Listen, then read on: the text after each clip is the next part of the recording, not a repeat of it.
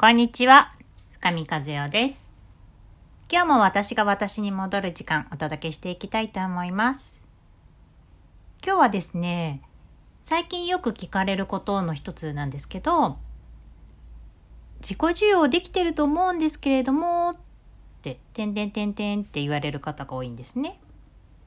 でもなんかできてない気がしますって。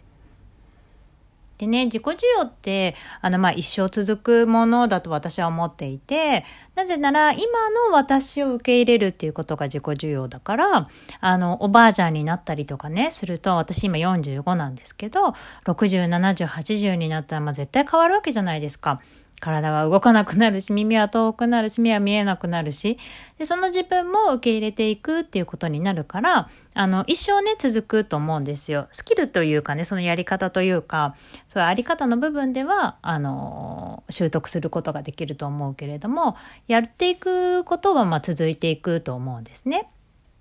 で、あの、できてると思うんですけど、でもできてないのかもしれないっていうふうに、あの、自信がない時に振り返ってみてもらうと一番いいなって思う指標があって、私はね、それは他者のことも認められているかどうかっていうことかなと思っています。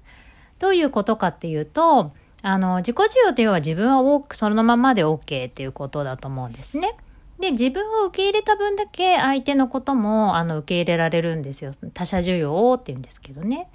で、自分を受け入れる、自己需要した分、他者も受け入れてあげることはできると思うんですよね。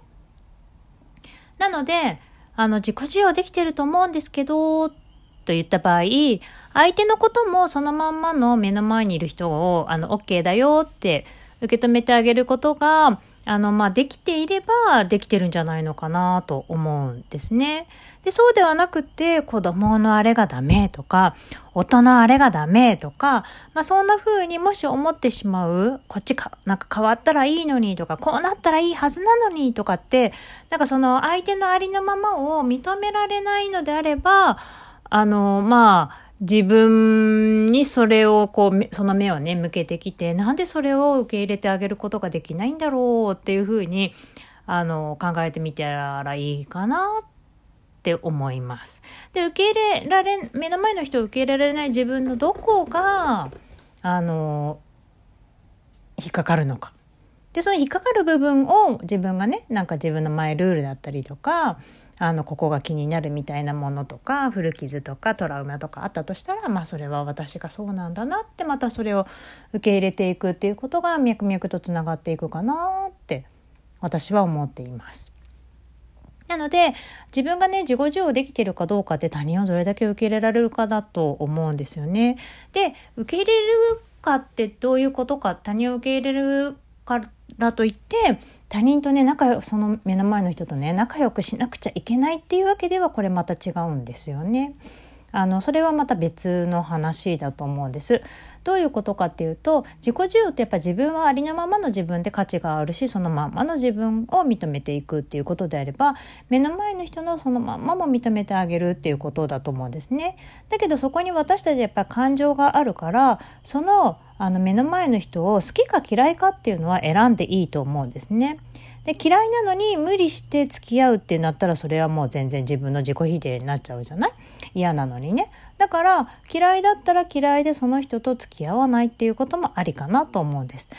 ただ目の前の人のことを私が嫌いだったとしてもその人が価値がないわけでもないしその人が存在してはいけないわけではないんじゃないですか。私が嫌いなだけで目の前の人のことを大好きだって思う人もいるわけだからあのそれはその人の存在として認めてあげるっていうことは大事なことだと思うんですね。だからその部分を切り離して考えてあげるっていうのはとてももとても大事なことかなと思うんです。何でもかんでも受け入れたからといって何でもかんでも仲良くしなくちゃいけないっていうことではなくてあのその人の存在は認める。